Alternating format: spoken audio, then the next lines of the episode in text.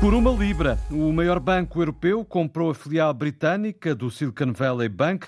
A medida surge na sequência da promessa do governo britânico de proteger os depositantes britânicos. Em mensagem escrita esta manhã na rede social Twitter, o ministro das Finanças, Jeremy Hunt, explica que o negócio do HSBC com a filial do Silicon Valley Bank foi viabilizado pela intervenção do governo e do Banco de Inglaterra. De França vem a garantia do ministro das Finanças, Bruno Le Maire, de que o colapso do banco norte-americano não representa riscos para o sistema bancário do país. Em declarações à Rádio France Info, Lemer adianta que a situação está, no entanto, a ser monitorizada. Já o presidente dos Estados Unidos promete que os responsáveis pela falência de bancos no país vão prestar contas. Em comunicado, Joe Biden assegura que os cidadãos e as empresas norte-americanas podem contar com os depósitos bancários e remete para hoje uma declaração. O comunicado surge depois dos reguladores norte-americanos anunciarem o fecho de mais um banco, o segundo no espaço de três dias. Trata-se do nova-iorquino Signature, um dos maiores bancos ligados à indústria das criptomoedas. Os reguladores, entre os quais o Tesouro e a Reserva Federal norte-americana, revelaram ainda um plano para proteger os depósitos dos clientes do Silicon Valley Bank na sequência do colapso da instituição. Em comunicado, adianta que eh, os contribuintes norte-americanos não vão assumir as perdas, os depósitos vão ser protegidos para facultar o acesso ao crédito por parte das famílias e das empresas. Os reguladores prometem ainda que o plano anunciado para o Silicon Valley Bank também se aplica ao Signature Bank. No entender do comentador de Economia da Antena 1, Pedro Sousa Carvalho, não se está perante a mesma mesma situação de 2008. A origem da crise em 2008 foi um produto eh, tóxico, na altura chamado crédito subprime, que estava espalhado pelo, por balanço de vários bancos e que de repente esse produto entrou em colapso. Aqui, apesar de tudo, a causa é uh, ligeiramente diferente. Este banco era, sobretudo, um banco uh, vocacionado para o setor das tecnológicas, das startups. E nós não nos podemos esquecer que nós, nas últimas semanas, nos últimos meses, temos uh, ouvido várias notícias de despedimentos precisamente no setor, a que está a passar um momento muito difícil. Se calhar ficou demasiado sobredimensionado na altura da pandemia e agora está a fazer um exercício novamente de emagrecimento. E estas empresas tecnológicas começaram a tirar imenso dinheiro do banco. Depois há aqui uma segunda razão, mais financeira, eh, que eh, é o facto do o SVB estava a oferecer juros demasiado baixos para os seus depósitos. E como estava a remunerar muito mal os depósitos, muitas empresas tecnológicas e startups começaram a tirar o dinheiro e a colocar noutro banco. E a combinação, digamos assim, destes dois fatores é que uh, provocaram o colapso uh, uh, do banco. Apesar das diferenças deste caso face à crise de 2008, há um perigo. E há um perigo por duas razões. Primeiro, por este tipo de coisas do setor financeiro, normalmente a pior coisa é quando se espalha o medo. Quando espalha o medo, naturalmente, o que as pessoas começam a fazer é tirar o dinheiro da banca. E depois há aqui uma segunda razão também mais técnica, é que nesta altura, eh, nos Estados Unidos da América, eh, os depositantes que têm o seu dinheiro garantido por um fundo de garantia de depósitos são os depositantes que têm eh, até 250 mil dólares depositados no banco.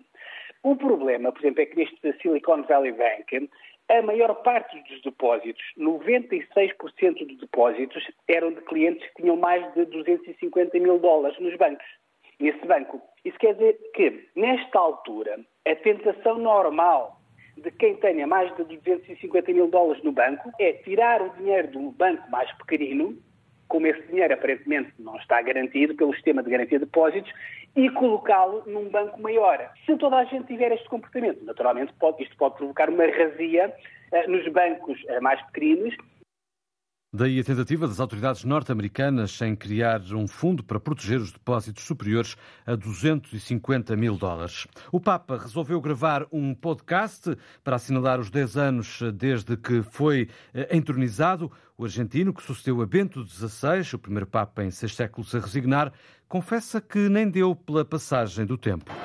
O que me ocorre dizer é que parece que foi ontem. O tempo passa a correr. Com a guerra da Ucrânia em pano de fundo, o Papa lamenta ainda a corrida ao armamento. Existe a indústria de armas que é completamente diabólica. Se durante um ano, por exemplo, não fossem fabricadas armas, a fome no mundo acabaria. Custa-me, sofro muito a ver ucranianos e russos mortos. Não me interessa de onde são. É duro.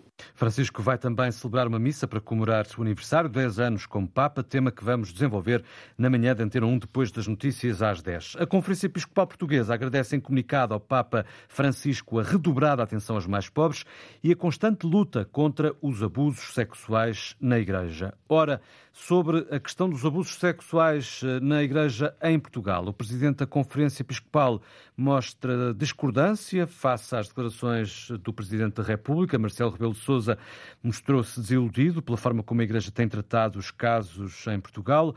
Entrevistado pela RTP e pela Antena 1, o Bispo José Ornelas desmente o Presidente, embora respeite a opinião. Toda a gente tem direito de, de se iludir ou desiludir, não é?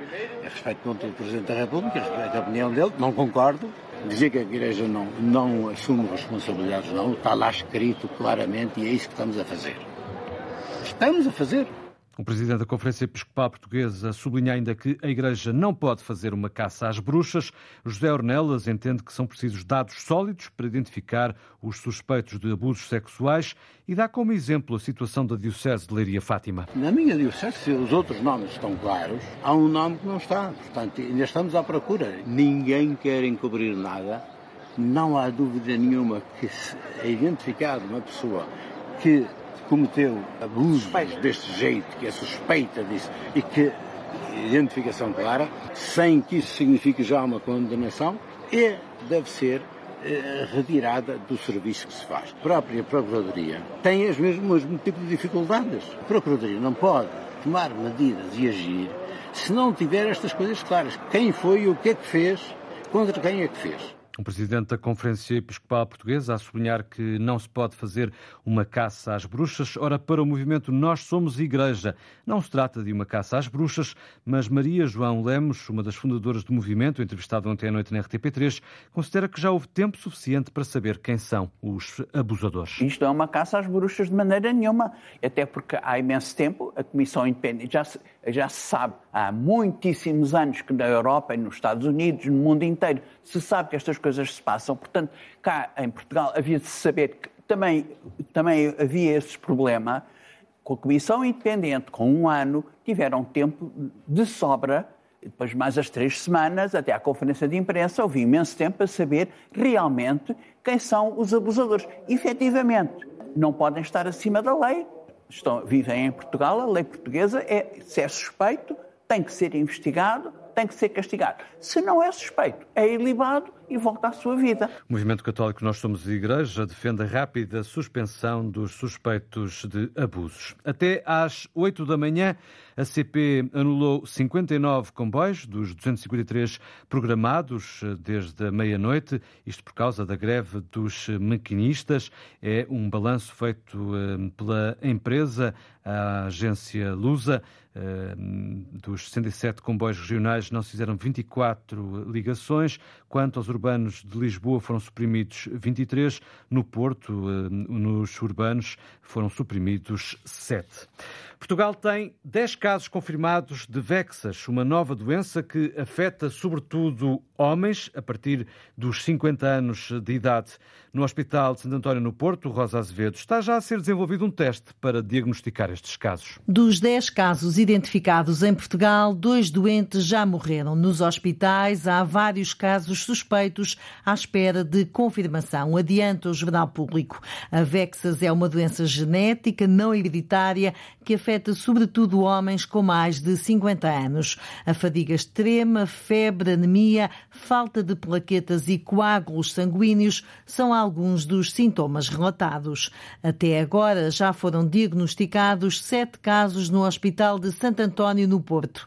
Um em Gaia, outro no Centro Hospitalar de Trás-os-Montes e Alto Douro, o último no Amadora Sintra. O primeiro caso foi confirmado no início de 2021. No Hospital de Santo António está a ser desenvolvido um teste para identificar a Vexas de forma mais abrangente. As equipas hospitalares que estão a tratar estes doentes alertam que é urgente divulgar informação sobre a doença entre os médicos para que seja mais fácil de diagnosticar.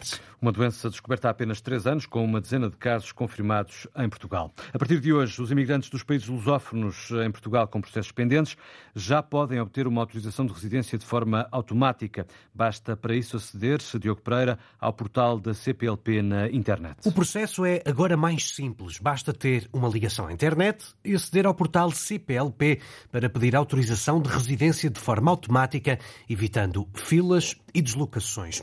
Esta nova plataforma de legalização. Destina-se aos imigrantes, cidadãos da comunidade dos países de língua portuguesa com processos pendentes até dezembro de 2022 e também aos cidadãos com vistos da CPLP que foram emitidos pelos consulados portugueses depois de 31 de outubro do ano passado. É possível aceder a este portal CPLP através da página do CEF ou da eportugal.gov. A autorização custa 15 euros e em três dias o documento fica disponível em modelo eletrónico. Este serviço online aplica-se para já apenas a quem tem mais de 18 anos. Os menores de idade ainda precisam de efetuar o registro de forma presencial. O presidente da Associação Solidariedade Imigrante, Alberto Matos, eh, admite que esta plataforma, quando estiver a funcionar, poderá facilitar um processo até aqui bastante demorado. Esta medida, eu penso, tem um efeito imediato, que é precisamente aliviar ou tentar aliviar a pressão. E isto tira do sistema cerca de 150 mil, o que alivia também a pressão e poderá fazer andar mais depressa aos outros,